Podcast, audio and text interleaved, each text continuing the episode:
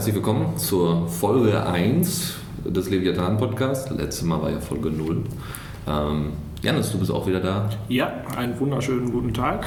Ähm, wir haben natürlich wieder, also wir haben diesmal keine drei Themen, sondern nur ein Thema und zwar Wir beschäftigen uns heute mit dem äh, wunderbaren Thema der Blockupy-Proteste, die sich bei der Eröffnung des EZB-Gebäudes abgespielt haben. Mhm, Aber wir wollen uns jetzt nicht nur explizit um, also wir wollen jetzt nicht darauf hinaus, welche Gewalt dort ausgetreten ist und so weiter. Das haben sicherlich andere Podcasts und andere Medien besser abgerundet. Wir wollen uns ein bisschen mehr auf die Kapitalismuskritik beziehen und äh, dementsprechend dürft ihr auch dranbleiben und nicht die, die Augen verdrehen, weil wieder ein Medium die Blockupy-Proteste kritisiert. Richtig, wobei man ganz klar, glaube ich, festhalten kann, dass wir beide Gewalt schon ablehnen. Ja. Aber darauf werden wir nicht weiter eingehen, weil das, glaube ich, auch den Rahmen sprengt, weil dieses Thema ja doch durchaus sehr umfangreich ist und äh, kompliziert zu erklären ist. Ähm, wir werden uns aber trotzdem ein bisschen damit beschäftigen und ich glaube, dass wir diese Stunde damit auch ganz gut füllen können. Auf jeden Fall, weil es wird nämlich groß. Ähm, erstmal die Frage, was hat Blockupy, also was hat Blockupy eigentlich großartig gemacht? Ja, die gibt es jetzt schon seit, seit der großen Finanzkrise. Ja, die haben sich in, äh, in Frankfurt äh, vor die EZB schon damals gelegt mit Zelten und so weiter und haben gegen den Kapitalismus demonstriert. Richtig.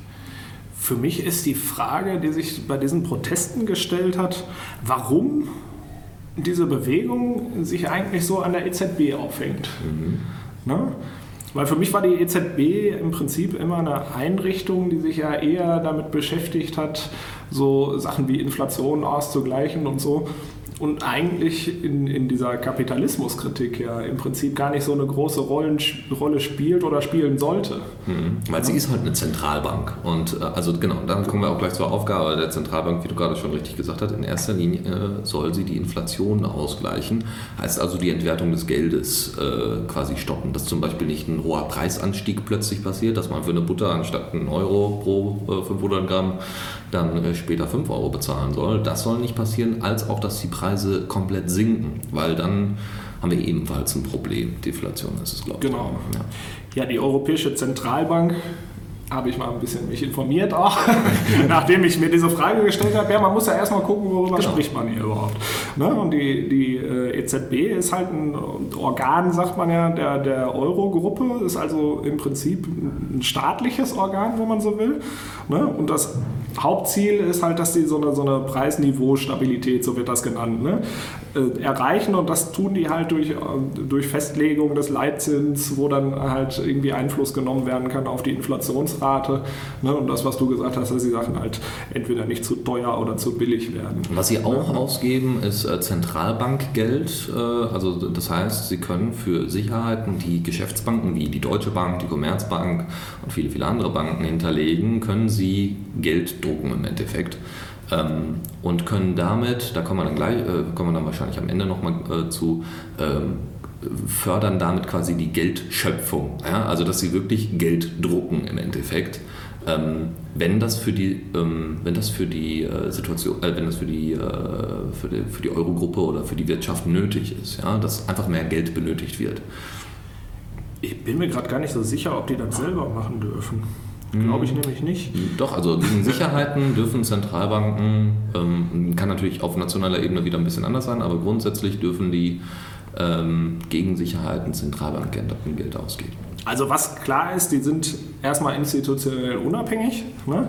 Das heißt, die sollten keine Weisung aus der Politik kriegen. Es wurde in Maastricht ein Vertrag abgeschlossen, dass die äh, keine Kredite für öffentliche Haushalte geben dürfen. Ne? Also ein Land selber kann sich jetzt keinen Kredit von der EZB holen. Das geht halt so nicht. Ähm, die sind finanziell unabhängig, da hast du schon recht.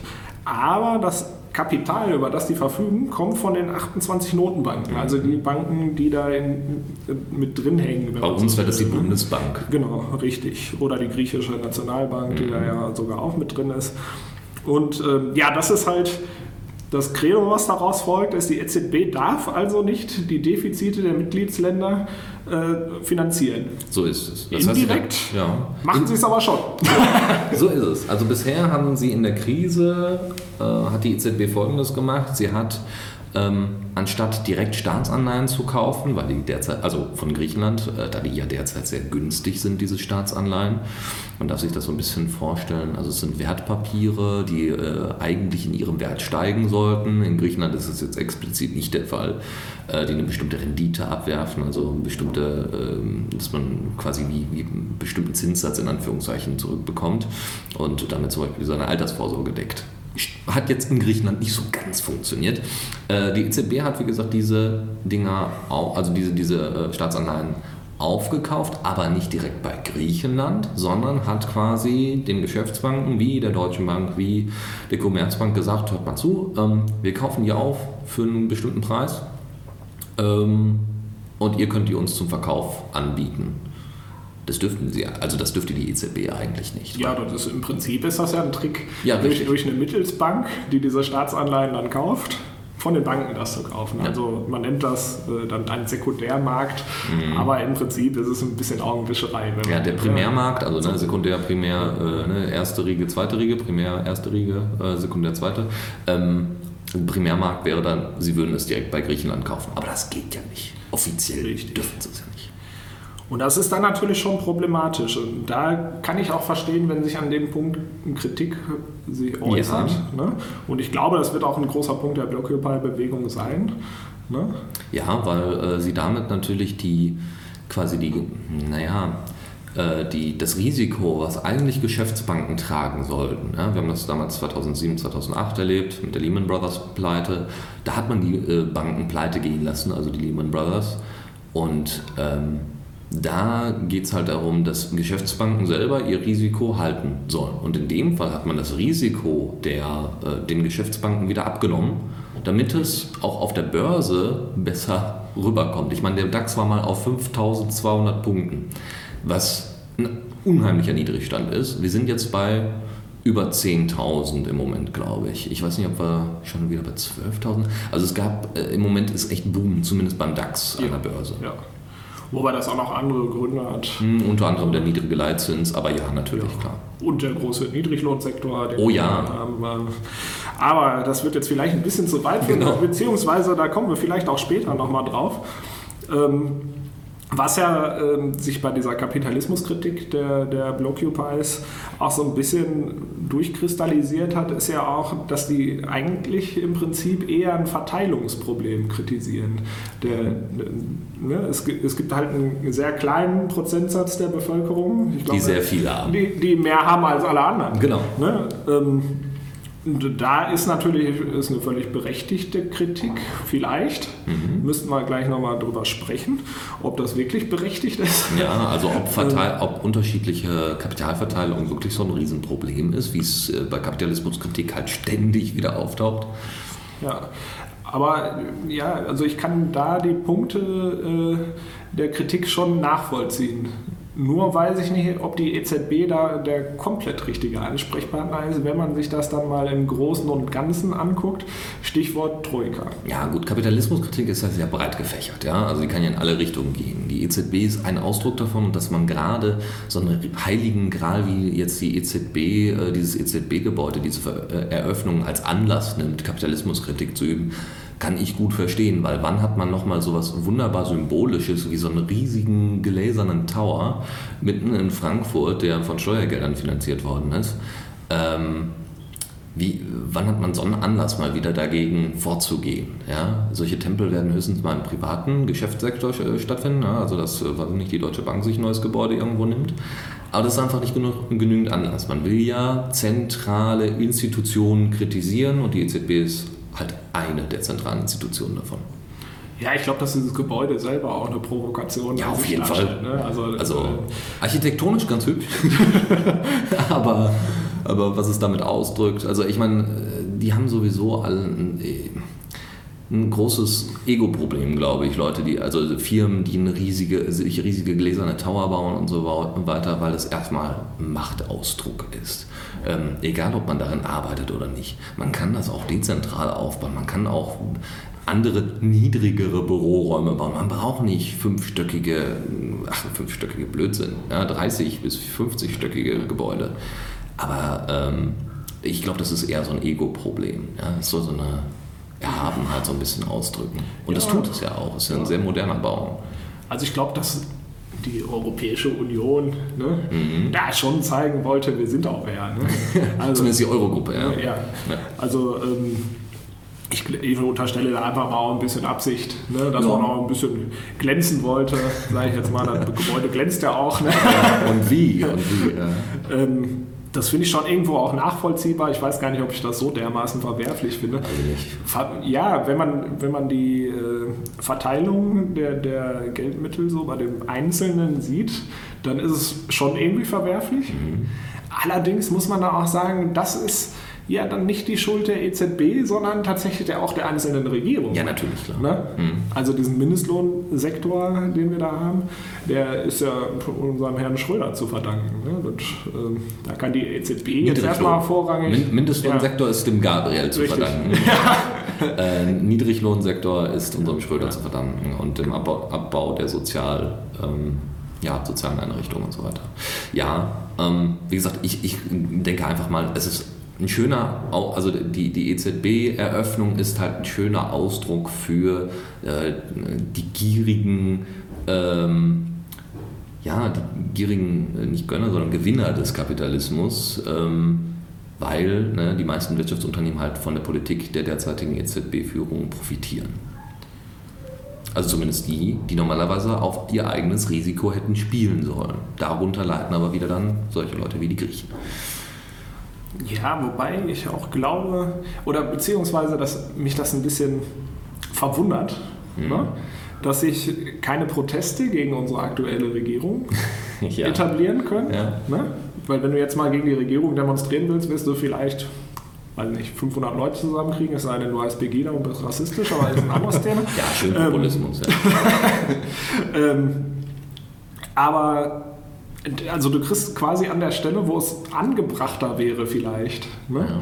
die Leute nicht mobilisiert, weil das dann vielleicht zu abstrakt ist. Mhm. Ne? Und bei so einer Sache wie der EZB, die ja da schon mit reinspielt, ne? da kriegst du die Leute viel leichter mobilisiert. Was eigentlich verwunderlich ist, finde ich. Aber ja, ich habe die Antwort ja so ein bisschen mit reingegeben. Ja, ja. Es ist schwer, ist das zu transportieren. Ne? Sagen wir mal so, ich, ich, ich beobachte, äh, beobachte seit ungefähr einem halben Jahr immer ein größeres Aufkommen von äh, auch Sendungen, äh, also TV-Sendungen, die sich mehr mit Steuerverschwendung und so weiter auseinandersetzen. Von wegen, das ist unser Geld, was die rauswerfen, um einfach auch so wunderbare Klischees abzudecken. So von wegen, die Politik weiß nicht mit Geld umzugehen, macht dauernd Schulden, könnte ja, ne, sollte äh, lieber ein paar Kinder, äh, äh, Kita-Plätze bauen, also anlegen und solche Geschichten. Ähm, die EZB-Eröffnung gehört damit rein, weil so einen riesigen Tower dahin zu setzen ist halt nicht nur eine riesen Provokation, sondern es gilt natürlich auch so von wegen von unserem Geld. Ja, so ich habe daran an, an dem, an dem einen Stuhl, der da verbaut worden ist, habe ich echt einen riesen Anteil. ähm, ich glaube, deswegen ist es direkter. Ja, ich denke auch, dass das Kampf gegen die, die Regierung zu abstrakt ist. Ähm, und auch einfach nicht so wirklich ins Weltbild war. Volker Pispers hatte das mal schön zusammengefasst.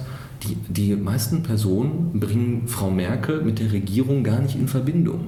Und es ist ja tatsächlich so. Ja, das ist Mutti, die sitzt dann da bei der Bundespressekonferenz. Meistens sitzt sie ja noch nicht mal da, sondern ist irgendwo unterwegs. Ähm, die hat auch keinen einfachen Job, keine Frage, aber die Politik, die sie macht, unterstütze ich auch nicht. aber dagegen vorzugehen, ja, gegen sowas Abstraktes, sowas, so, so eine Frau ohne Rückgrat, beziehungsweise eine ganze Regierung ohne wirkliches Rückgrat, die dann auch noch TTIP einführen wollen und solche Geschichten, das kann man vielleicht später äh, irgendwann äh, in einer anderen Folge mal ansprechen. Ähm, das ist, glaube ich, so, ja, man ist einfach nur absolut enttäuscht und will vielleicht den EZB-Leuten ein bisschen mehr Angst einjagen. Als es, weil bei der Politik hat es wohl nicht gereicht. Selbst bei Pegida hat's, wurde dann halt gesagt, ja, das sind halt Nazis in Nadelstreifen, was sie halt auch nicht waren. Da kann man jetzt drüber streiten. ähm, Ja, wo es aber halt du hast schon recht. Es wurde halt sehr einfach reagiert von der Politik auf sehr, sehr große Protestherde. Ja? Ob es jetzt Dresden war und ob das rechtsradikal war, wie auch immer. Der Punkt ist, es war ein großer Protest, der zwar auch innerhalb des Landes kritisiert worden ist, aber es war ein großer Protest, der hätte stärkeren Einfluss ausüben können. Die Politik hat einfach mit, nur mit einem Nee reagiert. Nee, das glaube ich noch nicht mal. Also was man gesehen hat, ist ja, dass viele Parteien ähm, versucht haben, diese Pegida-Themen aufzugreifen. Ja, ja. Ja, AfD und also du die siehst CDU hat es auch hingekriegt. Also ich möchte Pegida überhaupt nicht gutheißen. Um Gottes Für mich sind das Rassisten ja. und äh, das steht für mich fest. Aber man hat gesehen, dass sie es geschafft haben, dadurch, dass sie so viele Leute mobilisiert haben, auch über längere Zeit, ihre Themen durchaus in die Politik zu transportieren. Mhm. Ja? Und das wäre wahrscheinlich noch viel schlimmer geworden, hätten die sich nicht selbst zerfleischt. Ja. Was ja im Prinzip als positiv zu bewerten ist.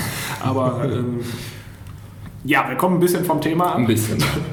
Also, um, um zusammenzufassen, die EZB als Objekt der Kritik ja, aber eher als Ausdruck von äh, Steuerverschwendung, von gierigem, ja, ein gieriger, äh, ein Ausdruck von dem fehlerhaften Kapitalismus und dementsprechend vielleicht durchaus legitim. Aber wenn man jetzt auf die Troika blickt, was ja dann nochmal, wo, wo die EZB ja Teil von ist, dann glaube ich, äh, ist die EZB nur ein Zahnrädchen im ganzen System, was mitarbeitet.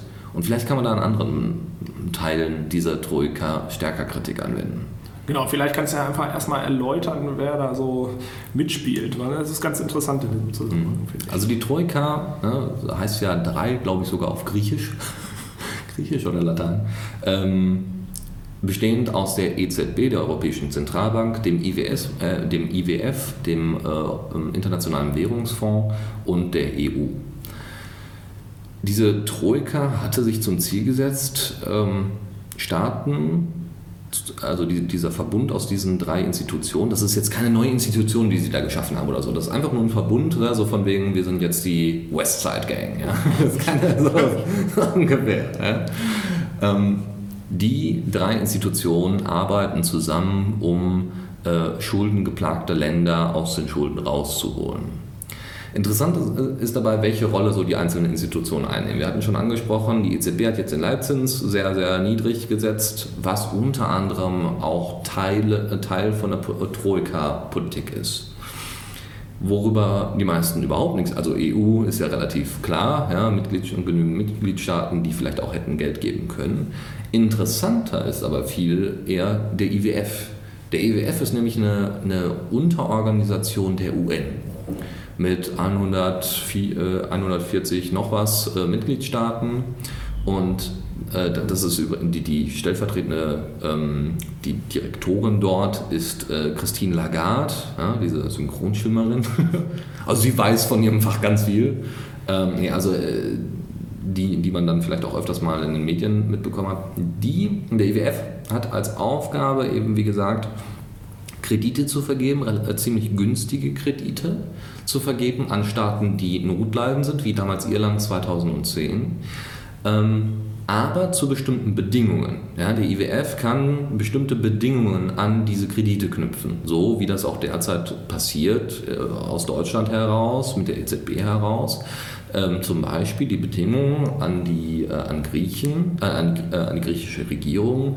Äh, ihr müsst, wenn ihr ähm, Kredite von uns haben wollt, müsst ihr dies und das und jenes einführen. Es gibt einige äh, Eigenschaften, die da festgesetzt werden, einige äh, Bedingungen, die da festgesetzt werden unter anderem der Abbau von, ja, wie soll ich sagen, der Abbau von äh, Staatsausgaben, also die, die, die, die, äh, die Reduzierung von Staat, Staatsausgaben. Ähm, und noch viele, viele mehr hauptsächlich halt wirklich Einsparprogramme. Ne? Man so hat das ja an, an, Griechenland gesehen, die hatten ganz viele Leute, die als Beamte gearbeitet haben, ne? wo das äh, im Prinzip mit der Wirtschaft trotzdem nicht funktioniert hat und so, ne? dass sie da halt die Arbeitsplätze abbauen etc. pp. Mhm. Und äh, was halt natürlich auch irgendwie Auswirkungen auf die Bevölkerung hat, wo die Bevölkerung dann unter Umständen auch drunter leidet. Mhm. Ne?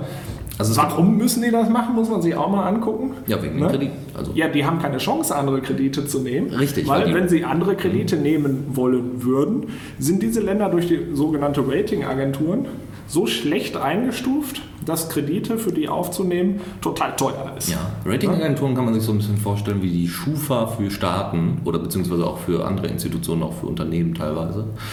Ähm, beziehungsweise Ratingagenturen haben auch in einer, in einer, großen Finanzkrise da eine Rolle gespielt. Aber grundsätzlich stufen die ein, ob jemand da noch liquide ist, ob er noch äh, Geld ausgeben kann, so ungefähr, beziehungsweise ob er äh, seine Kredite bezahlen kann. Richtig, wie hoch die Wahrscheinlichkeit des Zurückzahlens ist. So ist es, so ist es. Und wenn das bei Staaten wie eben Griechenland oder damals 2010 Irland ist, äh, also wo, wo, die, wo die Chancen relativ niedrig sind, dass zurückgezahlt wird, dann muss der IWF da einsteigen, weil sonst keiner, keiner, dem, keiner zum Beispiel Griechenland Kredite gewährt. Ja. ja. Und eben, dass der IWF dann sagt, okay, ihr habt jetzt ja ein Dreifach D, ein Dreifach D-Rating, was schon, ich glaube, das gibt es auch noch, ja. Auf jeden Fall B gibt es auch noch.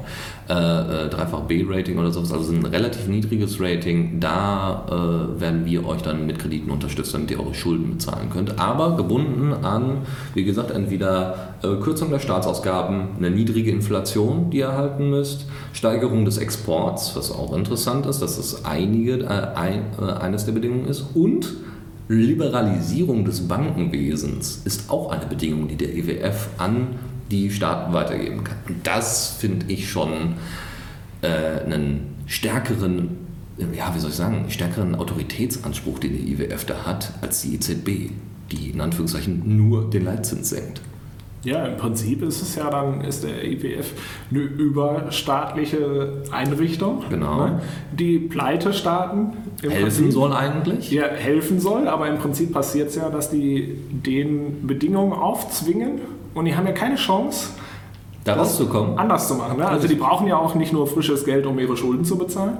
Ne? Die brauchen ja auch günstige Kredite, um überhaupt ihre Wirtschaft wieder anzukurbeln. Ne? So Weil ohne Geld, das sie investieren können, kann ich keine Wirtschaft wachsen lassen. Das ist ja. ein ganz einfaches Prinzip. Wir haben das in Griechenland ja beobachtet. Ja? Da hat man dann den Athener Flughafen, glaube ich, inzwischen verkauft, einige Häfen verkauft und solche Geschichten, äh, wo man dann gesagt hat, ja, wir müssen jetzt hier einsparen. Dass es aber nicht besonders zielführend ist und wir, wie gesagt, erhöhte Selbstmordrate und so weiter, die, die Bedingungen in Griechenland Griechenland sind relativ klar, wie sie derzeit laufen. Ne? Die medizinische Versorgung ist nicht gewährleistet. Solche Dinge, dass ähm, man natürlich mit Sparen keine Wirtschaft aufbauen kann. Ja, normalerweise sollten die Kredite dafür verwendet werden. In dem Fall ist aber genau das Gegenteil der Fall. Ja, man kürzt die Staatsausgaben, gerade die, die Sozialausgaben immer ganz gerne, weil die am meisten natürlich mit, äh, mit einspielen und macht dann auch noch solche Sachen wie, ja, steigert mal den Export und äh, liberalisiert mal euer Bankenwesen. Äh, bitte? Weil das ist im Endeffekt klar, man kann verstehen, dass es bestimmte Bedingungen geben muss, zu denen Kredite, Kredite ausgegeben werden. Ja, weil Geld kann nicht mehr die Bedingungen sein, weil da, da, muss man von ausgehen, dass es vielleicht nicht funktionieren könnte. Ja, dass der EWF wahrscheinlich äh, sein, sein, seine Kredite nicht wieder äh, reinbekommt, in Anführungszeichen, also dass sie nicht wieder zurückgezahlt werden können von Griechenland beispielsweise. Ähm, aber trotzdem sind diese Bedingungen, die hier drin stehen, wie gesagt, die Kürzung der Staatsausgaben und solche Geschichten, Liberalisierung des Bankenwesens sind schon extreme Bedingungen. Ich weiß jetzt nicht, wie explizit das in Griechenland jetzt standfällt mit der Liberalisierung des Bankenwesens, aber wie gesagt, das wird hier als eine der Bedingungen aufgeführt. Das ist schon echt extrem, was für eine Macht, eigentlich fast schon Gesetzgebungsmacht da mitschwingt bei solchen notleidenden Staaten. Das also, stimmt. Ja. Wobei ich bei Griechenland auch bedingt Berechtigungen sehe. Keine Frage. Ja. Also kann man nicht wegreden. Ne? Die haben auch jetzt mal auf gut Deutsch viel äh, Mist gemacht. Mhm. Ne? Dieser Staatsapparat, der viel zu groß war, viel zu viele Beamte eingestellt. Ne? Dadurch durch Beamte förderst du ja keine Wirtschaft. Nee. Ne? nee. Das, das, ist einfach so. Also sagen, sagen wir mal so, man könnte höchstens durch Beamte die Staatseinnahmen erhöhen, wenn man den Steuern zum Beispiel erhöhen würde, beziehungsweise erheben würde, dann würde das sinnvoll sein. Ja? Na, auch das nicht. Also, Staatsein äh, also äh, Staatseinnahmen zu erhöhen ist nicht sinnvoll? Nicht durch eigene Beamte. Sondern willst du das. Also dann bescheißt du dich ja selber.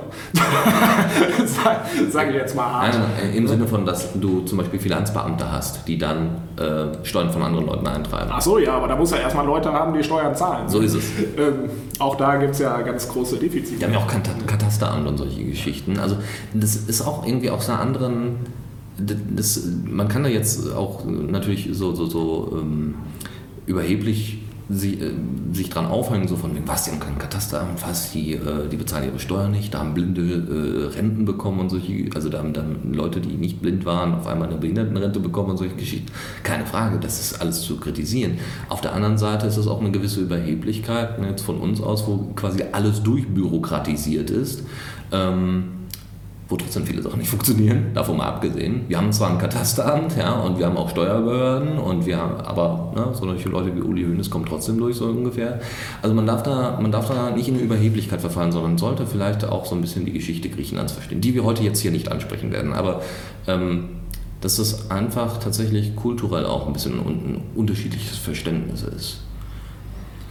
Ich glaube, das ist ein Grundproblem, was wir in, in dieser europäischen Gruppe haben. Unterschiedliche ja? kulturelle Einstellungen. Nee, auch, dass, dass, die, dass das zu schnell gewachsen ist. Bin, ja. bin ich der Meinung. Ne? Weil im Prinzip hätte man ja die, die Lebensstandards in den einzelnen Ländern, die man aufgenommen hat, hm. angleichen müssen. Ja, sicher, klar. Ne? Das ist ja im Prinzip überhaupt nicht erfolgt. Hm. Ne? Gerade mit der Euro-Einführung ist es halt nicht passiert, sondern Richtig. man hat einfach die sagen wir mal, man hat äh, mehrere Jahre lang die Wechselkurse festgesetzt und dann hat man irgendwann den Euro eingeführt und das war es dann so. Genau. Ungefähr, ja. Und das ist natürlich höchst problematisch. Ne? Und das siehst du jetzt auch an, die, an dieser Griechenland-Geschichte, dass das nicht aufgeht. Ne? Nur jetzt muss man sich natürlich einfallen lassen, wie geht man am besten damit um. Mhm. Ne? Ein Land kaputt zu sparen, kann meiner Meinung nach nicht die Antwort sein. Also, ähm, ist halt schwierig. Man kann eine Bevölkerung nicht so dermaßen leiden lassen. Ne? Ähm, aber ohne Bedingungen Kredite auszugeben, kann natürlich auch nicht nee, sein. Das geht natürlich Weil nicht. Das wird dann, das äh, erzeugt dann eher noch Missbrauch wahrscheinlich. Und deswegen ist es ja, ich habe leider jetzt die letzten äh, paar Tage die Nachrichten nicht so stark verfolgt, äh, ob jetzt Tsipras endlich ähm, eine Möglichkeit gefunden hat, irgendwie da seinen Plan aufzustellen, was er denn jetzt haben möchte und was er denn zuspricht, ne, weiß ich nicht, äh, Beamten für Steuerhinterziehung, also nicht, sondern dagegen als, äh, äh, an, anzuführen und solche Geschichten, weiß ich nicht. Wo haben wir da jetzt selber Probleme in seiner Regierung? Aber das soll heute nicht unser Thema sein.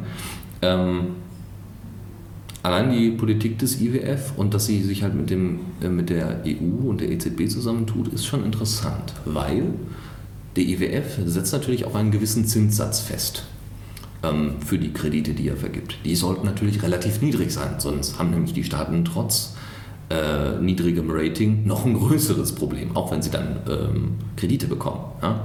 Also die IWF vergibt Kredite zu einem gewissen Zinssatz und dieser Zinssatz äh, ergibt sich aus den, ähm, Moment, der ergibt sich unter anderem aus, genau, aus den, äh, genau, es gibt äh, viele Mitgliedstaaten und es gibt einige Mitgliedstaaten, die haben bestimmte Rechte, weil sie eine besondere wirtschaftliche Kraft haben innerhalb de, des IWFs.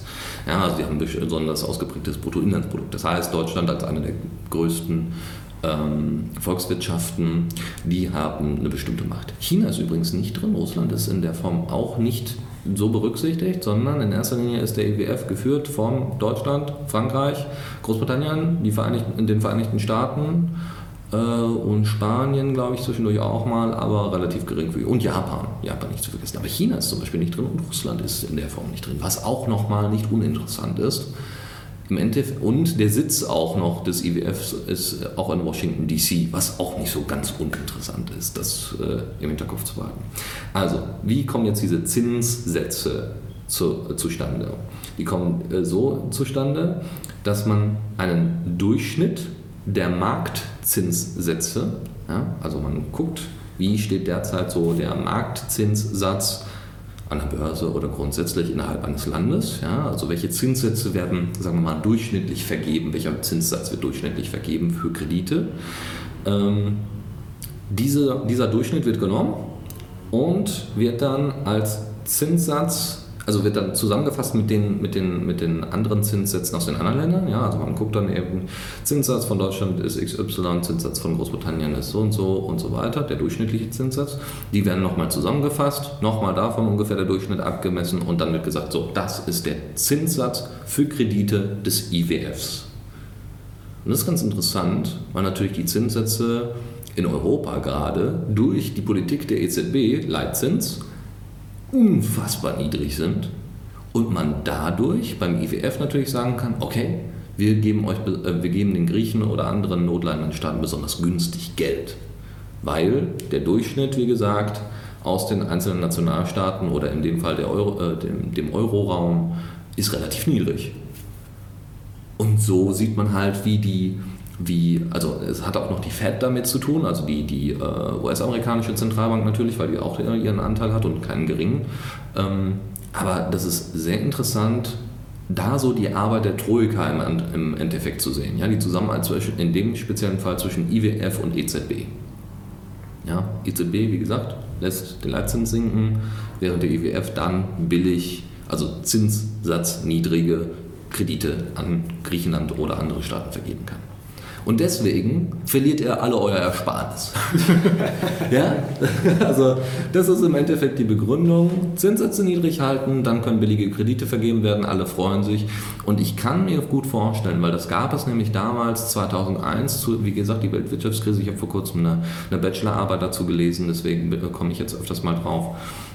Genau das ist damals von der Fed, wie gesagt, von der Zentralbank ähm, der, äh, der, der USA, ist es genauso abgelaufen nach 2001. Weil man hat, also 2001, ne, 9-11, wo man große Probleme hatte, was passiert jetzt nach so einem Anschlag? Ja? Äh, bricht alles zusammen. Und Bush hat gesagt, ja, wir müssen jetzt irgendwie überlegen, wie kommen wir da raus. Am besten den Konsum ankurbeln. Ja? Den Leuten so ein bisschen die Angst nehmen, zumindest zu einem gewissen Teil. Die andere Angst hat man dann benutzt, um Terrorabwehrinstrumente äh, zu installieren und äh, Freiheitsrechte und Bürgerrechte einzuschränken, aber gut. Aber man hat gesagt, äh, die Fed sollte mal ihren Zinssatz von, ich glaube 6,25 war es, runtersetzen auf 1% Leitzins. Und das ist schon nicht ganz unübel. Ja, vor allen Dingen hat das dann in der Kombination mit dem Krieg führen natürlich die Wirtschaft ordentlich angekurbelt. Ja, ja. Auf der anderen Seite hat es aber auch dazu geführt, dass viele Leute dann gesagt haben, oh cool, bin ich Kredite. Hey, dann kann ich ja jetzt ein Haus kaufen. Und das haben auch viele gemacht und das war auch so gewollt von der US-Regierung. Da, damit kam diese große Immobilienblase. Äh, dann gab es noch irgendwie Spielereien an der Börse. Grundsätzlich ist dadurch, dadurch, dass man dann durch eine Unübersichtlichkeit und auch Fehlverhalten von Banken ist schließlich dann das ganze System mehr fast in sich zusammengebrochen und die Lehman Brothers Bank ist pleite gegangen. Sowas kann durch solche Politik auch passieren, wenn der IWF und die EZB weiterhin in der Form zusammenarbeiten, beziehungsweise wenn der Leitzins so niedrig bleibt. Richtig. Ja, der DAX kann zwar durch die Decke gehen, aber der wird auch ganz schnell wieder fallen, Freunde. Das ist gar nicht so unwahrscheinlich, dass das passiert. nee, ist wirklich so. Ja, ja. Ne? Weil die Leute, die kaufen ja jetzt ganz starke Immobilien, kaufen sich alle Häuser, weil ist ja so günstig wie nie. Ne? Mhm. Nur wenn diese Zinsen dann irgendwann mal wieder steigen, dann äh, sehen da einige Leute wahrscheinlich ganz alt aus, weil sie sich übernommen haben. Und so irgendwann äh, platzt diese Immobilienblase mhm. und dann äh, ist das natürlich höchst problematisch. Aber dann wird man sehen, ob das wirklich so kommt. Ne? In Amerika war es noch ein bisschen verschärft, weil die. Ja, äh, die haben damit Gesetzen auch versucht, die Immobilienblase noch anzuheizen. Ne? Ja, vor allen Dingen haben die Leute ja auch dazu tendiert, Kredite mit Krediten zu tilgen. Ja. Was hat dann natürlich irgendwann nicht mehr aufgeht. Ne? Und dann hattest du ganz viele faule Kredite und dann ist das ganze System zusammengebrochen. Ne? Ich Gut, glaube, das Kredit funktioniert so hier in Deutschland nicht.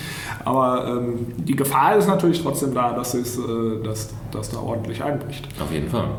Also und deswegen ist es auch so wirklich so ein Tanz auf, äh, also so, ein Seiltanz. Ja? Ganz schlimm, ganz schwierig weil es kann halt sich in Sekunden in, ins Gegenteil verkehren. Und wir lachen hier jetzt großartig über die Griechen, so von wegen, ja, äh, die sollen da mal ordentlich arbeiten gehen, so ungefähr, beziehungsweise Tsipras soll da mal seine Sachen da durchziehen, die er da versprochen hat, oder soll sich mal nicht so anstellen, er soll da mal zurückzahlen.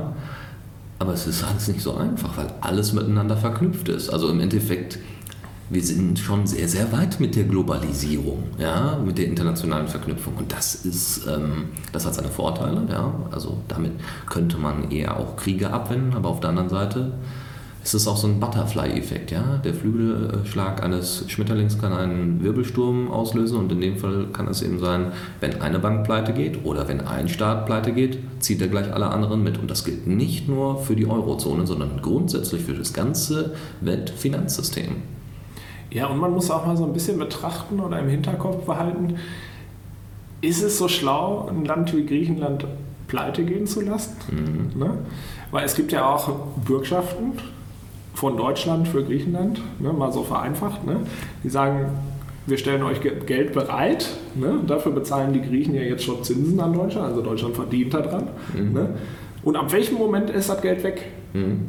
Das Geld ist erst weg, wenn Griechenland pleite gegangen ist. So ist es. Und dann hat Deutschland Verluste. Solange vorher verdienen wir fröhlich daran und freuen uns. Zinsen. DAX geht in die Höhe. Ja, alle, alle sind glücklich. Aber ja. Die Frage ist ja auch, wir hatten bisher den Fall noch nicht, dass ein Staat pleite geht. Normalerweise ist es bei einem Unternehmen so, da kennst du dich wahrscheinlich besser aus, wenn ein Unternehmen pleite geht, dann passiert was? Dann ist das Unternehmen jetzt erstmal pleite. Ja, richtig, aber es hat wahrscheinlich noch offene Kredite, noch offene Zahlungen, die passieren muss und dann passiert was? Im Endeffekt. Das Unternehmen geht in Insolvenz. Genau. Ne? Und dann wird geguckt. Im Endeffekt ist das kann man noch machen. Ne? Ja. Aber, Aber das gibt es bei Staaten halt nicht. Ja, wie willst du das machen? Also du kannst, also normalerweise, wenn es in die Insolvenz geht, dann ist es ja innerhalb eines Finanzsystems oder innerhalb eines Staatensystems und dann wird halt gesagt, okay, wir gucken jetzt, ähm, dass wir ne, das Unternehmen größtenteils auflösen und die Reste, die noch übrig sind, quasi verkaufen oder dass Leute zum Beispiel den Namen der jeweiligen Firma haben wollen oder so, also Markenrechte oder sowas, dass quasi Rechte verkauft werden und damit ähm, quasi die restlichen Schulden getilgt werden oder dass einige auf, äh, auf ihren Schulden in Anführungszeichen sitzen bleiben. Ja? Also das passiert halt und das kann halt auch passieren. Aber Hauptsache, dieses Unternehmen wird dann größtenteils aufgesplittet und dass auch Geschäftsführer und so weiter haft, äh, haftbar gemacht werden zu einem gewissen Prozentsatz. Wobei das ja auch. Das geht halt bei Griechenland oder? nicht. Wie willst du das machen? Hm? Ja, man könnte ja zum Beispiel jetzt die ehemalige DDR in Griechenland umbenennen dann. Nur noch mal so als Idee. Ich wusste nicht, dass die BRD jetzt auf einmal Markenrecht an den Namen DDR hat. Nein, aber das war jetzt ja. Blödsinn. Also wenn jetzt irgendwie DDR-Flaggen oder sowas gedruckt werden, dann sehe ich dann immer unten so Copyright bei der BRD oder so. nee, aber das wäre halt interessant. Was passiert, wenn so ein Staat pleite geht? Bei der DDR, äh, da wollen wir jetzt mal nicht äh, zu weit draus, äh, drauf ausgehen, weil da sind noch andere Faktoren interessant gewesen und nicht nur, dass sie irgendwie Schuldenprobleme hatten, äh, sondern andere Sachen. In Griechenland ist es jetzt explizit das Schuldenproblem. Was machst du mit solchen Staaten, die kurz vorm Abgrund stehen? Im Endeffekt kannst du nichts anderes machen als, wir machen mal weiter. Ja? Im Endeffekt ist das die verzweifelte Suche nach irgendeiner Handlungsmöglichkeit. Weil, wie gesagt, du kannst nicht abwickeln wie ein Schulden, äh, verschuldetes Unternehmen. Das geht halt nicht. Wie willst du das machen? Ja. Musst du, äh, Im Endeffekt könntest du dann sagen, okay, wir, also ich, Deutschland und Kreta, ja, so als Urlaubsziel, ja, wir teilen einfach mal so Griechenland unter uns auf. ja, unter Europa auf. Das geht halt nicht. Also Schuld, also sie, sie pleite gehen zu lassen, macht halt gar keinen Sinn, weil damit keinem geholfen ist. Ja, die Frage ist ja, was ja auch viel besprochen wird, ne, was passiert, wenn du so einen Schuldenschnitt machst. Ne? Also das den im Prinzip die Schulden ja, erlässt. Richtig, genau. Ne? Also natürlich nicht alle, sondern zu einem gewissen Teil. Und ich finde, das ist durchaus sinnvoll, weil das ist im Endeffekt die Vorarbeit zur Insolvenz im Endeffekt oder beziehungsweise wir machen ja im Moment sowieso, also der IWF, die EZB mit ihrer derzeitigen Politik machen nichts anderes als Insolvenzverschleppung von Griechenland im Endeffekt. Man könnte jetzt das versuchen, mit einem Schuldenschnitt zu verhindern. Ja, indem man einfach sagt, okay, es gibt einfach weniger Schulden. Dann könnte man überlegen, okay, dann, können, dann kriegt vielleicht ähm, kriegt vielleicht äh, Griechenland ein bisschen besseres Rating ja, und könnte dann überlegen, kriegen die vielleicht dann doch noch Kredite oder sowas, beziehungsweise können damit ihre Wirtschaft wieder aufbauen. Also der Plan müsste eigentlich so aussehen, man müsste innerhalb Griechenlands bestimmte Strukturen aufbauen, die Steuerzahlungen möglich machen, von mir aus auch ein Katasteramt einführen und solche Geschichten. Das müsste jetzt Tsipras quasi umsetzen und das vorlegen, der EU als auch der EZB als auch dem IWF. Der IWF sagt, alles klar, wir lassen jetzt erstmal von der, wir haben mit der EZB gesprochen, wir lassen jetzt erstmal den Leitzins sehr niedrig und versuchen so gut wie es geht, euch einen schnellen, günstigen Kredit zu geben. Und dann baut ihr diese Strukturen auf und dann kurbelt ihr damit die Wirtschaft an. Und dann geht euer Bruttoinlandsprodukt am besten in die Höhe und dann kann man gucken, wie ihr diese Schulden wieder zurückzahlt bei diesem niedrigen Zinssatz. Weil solange die EZB diesen niedrigen Zinssatz hält, und die Frage ist halt, wie lange noch, haben wir ein Problem irgendwann mal. Ja? Ähm, wie gesagt, hat man eben bei der Lehman Brothers Pleite gesehen. Also wird interessant, würde ich einfach mal behaupten. Wie gesagt, pleite gehen kann Griechenland gar nicht, weil was willst du damit machen? Also, weil es gibt einfach keine rechtlichen, äh, keine rechtlichen Rahmenbedingungen, was du mit einem pleiten Staat machen kannst. Wie gesagt, das wäre im Endeffekt, vor allem würde das wahrscheinlich, wenn, wenn, wenn ne, ich habe das zwar gerade scherzhaft gesagt, so von wegen Deutschland und Kreta und äh, oder wir nehmen uns die ganzen Urlaubsstädte oder sowas, ja. Äh, und, und weiß ich nicht, Großbritannien kriegt Athen und Frankreich kriegt, weiß ich nicht. Ähm, Aber selbst das würde ja nicht funktionieren. Wäre auch total wahnsinnig. Aber selbst das würde nicht funktionieren, weil das ja natürlich auch äh, äh, gegen das Völkerrecht verstoßen würde. Ja, und damit würde man die Souveränität eines kompletten Staates einfach mal untermauern, nur weil, in Anführungszeichen, nur weil es gerade Zahlungsschwierigkeiten hat. Ja, das ist. Ja, ich glaube, dass dieser Schuldenschnitt auch nicht gewollt ist. Nee, Politisch nicht. gewollt ist, Nee. weil man daran verdient. Ja, beziehungsweise nicht besonders lange, wenn das so weitergeht. Also man weiß auf der einen Seite, Griechenland kann nicht pleite gehen, aber auf der anderen Seite weiß man ganz genau, man, man haut aber trotzdem Kohle rein ohne Ende. Ja, also es ist ja jetzt nicht so, als würde man jetzt ohne Ende dran verdienen, weil der Staat selber verdient nur geringfügig etwas. Die Deutsche Bank und die Banken, die Kredite mit Griechenland äh, vereinbart haben, die verdienen daran. Man glaubt ja immer noch, dass die, wenn es der Wirtschaft gut geht, geht es den Menschen gut. Wir sehen es derzeit in Deutschland, es stimmt einfach nicht. Wenn ich auf den DAX gucke, 12.000, 10.000 Punkte, und wenn ich aber in die Armutsstatistiken gucke, sieht das sehr, sehr unterschiedlich aus. Aber ich glaube tatsächlich, dass das bei vielen Politikern immer noch der Glaube ist, dass, wenn es der Wirtschaft gut geht, geht es den Menschen gut. Und ich glaube, dass es eben, wie gesagt, bei der Deutschen Bank genau dasselbe ist, dass man sagt, okay, die Deutsche Bank hat Kredite von Griechenland, wir müssen Griechenland weiterhin am Leben erhalten, weil um was nichts anderes geht es mehr, am Leben erhalten, damit ihre Kredite zurückzahlen können, damit die Deutsche Bank noch weiterhin Gewinne macht, äh, damit nicht die Deutsche Bank als nächstes flöten geht. Ja, du hast halt die Problematik, dass die, die Banken, ich sagte ja immer so ein bisschen populistisch, Ja, aber äh, ja auch einen Wahnsinns-Einfluss, Lobbyisteneinfluss auf die Regierung haben. Ne? Weil sie auch die finanziellen Mittel haben, um Ja, diesen. Lobbyismus zu Ne? äh, betreiben. Die haben ja auch Druckmittel, ne? Das, Ja. das ist so. Und ähm, ja, das ist natürlich ein gefährliches Zusammenspiel, was, was man da hat. Das ist in der Tat schwierig. Deswegen, im Endeffekt, ich wüsste auch nicht, was man machen sollte, außer, außer wie gesagt, das, was gerade vorgestellt worden ist, von wegen den Griechen festlegen, ihr macht am besten das und das und das, ohne jetzt den, also dann gibt es ja dann noch so, so unfassbare Dinge, wie dass Deutschland dann eben an, an, Bedingungen, an die Bedingungen knüpft, dass dann drei U-Boote gekauft werden. Das geht halt mal gar nicht, weil das schüttet einfach nur noch unnötiges Öl ins Feuer. Da freut sich natürlich unsere Rüstungsindustrie, ist aber nicht besonders zielführend bei der ganzen Geschichte. Also, ich weiß auch nicht, wer denen das da untergejubelt hat als Bedingungen, äh, den Griechen damals. So von wegen, ihr kriegt jetzt drei U-Boote von uns, die bezahlt er von uns aus auch ab, gar kein Ding, aber dafür kriegt er dann unsere Kredite. Was zum Teufel?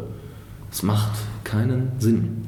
Das ist ganz klar Korruption. Ja, ja, im Endeffekt. Und da wir ja noch nicht mal irgendwie, äh, noch nicht mal die UN-Richtlinie, ja, UN-Richtlinien sind schon sehr allgemein gehalten, ja, und haben auch durchaus einige Schlupflöcher. Äh, auch die Menschenrechtscharta äh, ne, ist schon weitreichend, keine Frage. Aber wir haben noch nicht mal solche Bedingungen, äh, noch nicht mal Korruptionsrecht äh, oder ein Korruptionsgesetz oder Richtlinie ratifiziert von der UN. Ja, ich glaube, da ist an vielen Stellen noch großer Aufholbedarf. Und um den Bogen wieder zu schließen, ja, bitte. kommen wir zu der Erkenntnis, dass die Kritik der Blockupy-Menschen schon berechtigt ist. Ja, natürlich. Und dass sie sich in erster Linie, dass sie mit der Kritik an der EZB einen du, durchaus bere auch berechtigt ist, aber wir viel eher auf das Gesamtkonstrukt gucken müssen, wer da welche Rolle spielt und die Kritik an, an unserer Regierung, also an dem ganzen Zusammenspiel eigentlich stattfinden muss. Und dass sie sich aber trotzdem meiner Meinung nach legitim an der EZB-Neueröffnung geäußert hat. Egal wie explizit jetzt, wie gewalttätig oder nicht gewalttätig. Das lassen wir Ja, das haben wir ja schon gesagt. Genau, das ist- Gewalt ist halt nicht ein adäquates Mittel, aber ähm, Nee. man kann schon durchaus die Gründe für eine Demonstration gegen die EZB nachvollziehen. Wobei ich auch nicht ganz weiß, ob die Leute da so gut informiert sind, dass sie das auch so äußern können. Also ich glaube, wenn du einen Pegida-Demonstranten interviewst, wird da ungefähr so viel bei rauskommen wie... Ähm, Kommt auch an, wen du fragst, aber ja, aber wie willst du Ja. das auch machen? Weil du musst Leute, deswegen sind Demonstrationen auch wieder problematisch. Jetzt kommen wir zu der ursprünglichen Diskussion zu Demonstrationen. Demonstrationen sind problematisch deswegen, weil sie, auch, weil sie sehr kurz sehr, also sehr, sehr kurzweilig eine, einen, einen Kritikpunkt herausgreifen, den mehr oder weniger populistisch aufbereiten müssen, und den, um diesen dann zu äußern. Wenn ich sage, ich bin gegen die Troika oder gegen die Politik der EZB, aber nicht gegen alles, was die EZB macht, aber gegen den IWF, aber nicht alles, was der IWF macht. Und eigentlich finde ich die EU, EU voll gut, aber das und das und das gefällt mir nicht. Also das bringt halt nichts, weil du musst tatsächlich auf einer Demonstration meistens dieses Freund-Feind-Schema durchziehen ja? oder irgendwie einen coolen Spruch setzen, aber trotzdem bleibt es erstmal auf populistischer Ebene. Und wenn du dich dann aber in politische Diskussionen verstrickst mit anderen Leuten, was man denn jetzt machen könnte, wo man denn jetzt einsetzen könnte, wie, wie, wie sollte man jetzt handeln, ja, gibt es dann Aktivisten, die versuchen aufzuklären und solche Geschichten. Ich glaube tatsächlich, dass Aufklärung mehr, teilweise mehr bringt als Demonstration ähm, auch wenn man den Effekt nicht immer direkt sieht. Ja, da meine ich auch. Mir ist das halt oft zu undifferenziert. Geht ne? auch gar nicht anders. Es geht natürlich nicht anders. Ne? Weil du hast diese riesige Masse an. Aber ich finde das dann auch immer schwierig. Das ist dann für mich der, ja. der wütende Mob so mit äh, Mistgabeln und Fackeln. Mhm. Ne? Aber das finde ich dann schwierig selber zu unterstützen. Also ich tue mich da sehr schwer mit. Ja, auf der einen Seite, ey, ich bin voll dafür, was ihr da grundsätzlich anprangert, dass die Politik da nicht richtig ist. Aber doch, aber ihr habt das noch mit drin oder beziehungsweise einige Leute halten Plakate mit dem und dem drauf äh, hoch. Ja? Das merke ich halt, ich war auch auf einigen Demonstrationen und ich merke halt, ich war damals bei, äh, meine erste Demonstration war My Body, My Choice, wo es um äh, eher feministische Tendenzen ging. Und so heutzutage würde ich da, glaube ich, nicht mehr hingehen, was nichts damit zu tun hat, dass ich nicht für Gleichberechtigung stehe oder nicht für, nicht für bestimmte Paragraphen, dass man die abschafft oder sowas. Ja? Sondern einfach dieses grundsätzliche Gefühl, wir sind die Guten, da drüben sind die Bösen und auch, wie gesagt, diese Undifferenziertheit, die wir eben auch bei der Blockupy-Bewegung gesehen haben, ist hochkompliziert. Ja, ja ich finde das immer sehr schwierig, wenn das in dieses Extreme abgleitet. Mhm. Ne? Weil das, das, kann im Prinzip nicht die Antwort sein. Also ich finde so Demonstrationen ja prinzipiell nicht verkehrt, mhm. um eine Aufmerksamkeit Auf für ein Thema Fall. zu Du brauchst einen Anlass. Ne? Ja, ja. Aber Bilder dann muss man auch dazu kommen, dass man sich das differenzierter anschaut und auch diskutiert. Mhm. Ne? Und die Antwort wird nie A oder B sein, sondern es liegt irgendwo in der Mitte. So ist es. Ne? Und das finde ich halt schwierig. Also mir hat auch noch keiner, mit dem ich über das Thema gesprochen habe, eine vernünftige Alternativlösung genannt. ne? Auch das muss man ja mal in Betracht ziehen. Genau. Ne? Was sind die, ich gucke eigentlich immer nach vorne, was sind die Optionen, wo man sich hinbewegen kann? Mhm. Ne? Es gibt Weg A, B, C, D, E. Mhm. Ne? Und was wäre jetzt von den Argumenten am sinnvollsten, ne, äh, da umzusetzen? Und für mich kristallisiert sich da einfach noch nicht so dieser optimale Weg raus. Das finde ich halt ganz schwierig, aber dieses Thema ist auch so wahnsinnig komplex, dass ich das auch schwierig finde, mich da irgendwie so reinzudenken. Mhm. Ne? Ja. Ich bin gerade am überlegen, wo wir jetzt hingehen. Also im Endeffekt haben wir jetzt, äh, sind wir mit Demonstrationen, mit dem IWF, mit der Troika noch durch. Ähm, als allerletztes könnte man vielleicht noch äh, gucken, ein bisschen Globalisierung, ähm, das vielleicht noch mal zu berücksichtigen, weil im Endeffekt ist diese Komplexität ja Ausdruck der Globalisierung.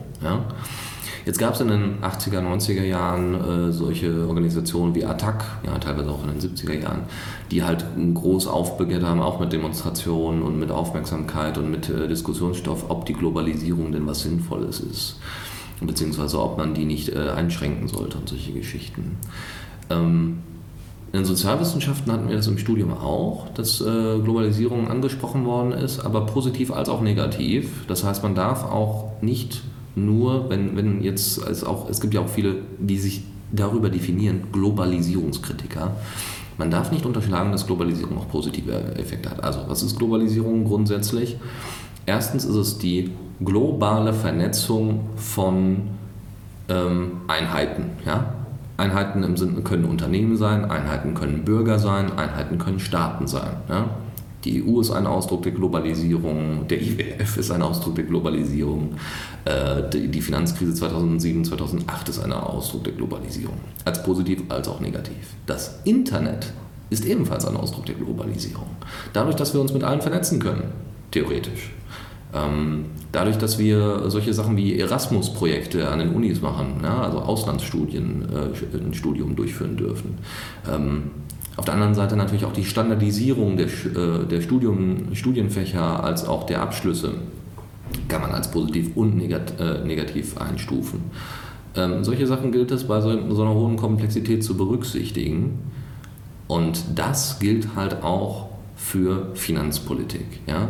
Wir, haben Unterschied, Unterschied, wir, haben, wir haben hohe internationale Verflechtungen die mit unterschiedlichen kulturellen und geschichtlichen Eigenschaften zusammenkommen und Mentalitäten von mir aus, wenn man davon auch noch sprechen möchte, und die dann zu Problemen führen. Immer. Kann man gar nicht finden. Aber sie können halt auch zum Austausch anregen und zu, zu neuen Erfahrungen und vielleicht auch zu neuen Lösungsansätzen. Und ich finde es einen ganz hoffnungsvollen Gedanken, dass wir durch internationale, globale Vernetzung vielleicht zu Lösungsmöglichkeiten kommen, die wir jetzt derzeit in unserem kleinen medialen Kästchen namens Deutschland erstmal nicht mitbekommen oder grundsätzlich da, wo wir uns gerade befinden. Ja? Dass wir, dass über die Landesgrenzen nicht hinausgedacht wird, auch medial nicht, ja? sondern eher im Eigeninteresse gehandelt wird, auch von, auch von den Medienschaffenden und dass wir durch internationale Vernetzung da vielleicht obwohl sich das auch an der EZB-Kritik durchaus geäußert hat. Ja, also es sind, weiß ich nicht, 39 Busse aus, äh, also nee, mehrere, mehrere, mehr Busse aus 39 Städten, europäischen Städten zusammengekommen. Also da zeigt sich halt auch, dass die internationale Vernetzung auch bei Blockupy durchaus ihre Blüten tragen kann. Ja, also man sieht bereits schon einige Vorteile, dass viele Leute sich einig darüber sind, dass, dass der Kapitalismus zu großen Teilen kritisiert gehört oder zumindest in seiner derzeitigen Form kritisiert gehört. Ich glaube, dass man den Kapitalismus tatsächlich in seiner derzeitigen Form kritisieren muss. ja, ja. Es ist einfach so. Mhm. Ne? Produziert halt so viele Verlierer, das müsste eigentlich nicht sein und das Geld ist ganz ungerecht verteilt. Mhm. Auch wenn man sich das weltweit mal anguckt. Ja. Ne, ähm, gar nicht so sehr auf den Einzelnen, sondern äh, du hast einfach sehr reiche Länder und sehr arme Länder und so und das funktioniert so halt nicht. Und das muss man auch zu Recht kritisieren, aber nichtsdestotrotz halte ich eine Globalisierung selbst, ne, auch so wie du sie dargestellt hast, für nicht unsinnvoll. Nein, nein. Ne? Man muss nur gucken, wie man es gestaltet mhm. ne, und wie man es schafft, das Geld so zu verteilen, dass auch tatsächlich alle, ich sage mal, davon satt werden. So ungefähr, ja. ja ich finde, das ist ein schönes Schlusswort. Denke ich auch. Und ich bin echt zufrieden mit der heutigen Folge. Ich hoffe, man kann uns heute besser verstehen. Als ja, letztes Mal war doch etwas kritisch. Ansonsten, wir haben äh, Kritik bekommen, deswegen wir werden meistens dann irgendwie noch, äh, meistens am Ende der Folge nochmal irgendwie äh, äh, nochmal drüber sprechen. Wenn ihr irgendwie Kritik an uns senden wollt, auch positive, konstruktive Sachen, irgendwie Vorschläge, was wir in der nächsten Folge besser machen sollten, vielleicht sogar Themenvorschläge, wenn ihr Bock drauf habt. Äh, wie gesagt, einmal im Monat kommt hier eine Folge raus und wenn ihr da irgendwas habt, dann schickt entweder dem Janis per Twitter dann eine Nachricht an Janis463. Janis463, genau. Und äh, an mich äh, per Mail dennis at theradio.cc. Und damit vielen Dank, Janis. Ja, vielen Dank, Dennis. Und bis zum nächsten Mal. Bis zum nächsten Mal. Vielen Dank fürs Zuhören. Und dieser Podcast steht vollständig unter Creative Commons Namensnennung Deutschland Lizenz 4.0. Die Sounds für Intro und Co. haben wir von freesound.org von den Usern Cylon8472, Eumaldonado und Dragon Phoenix.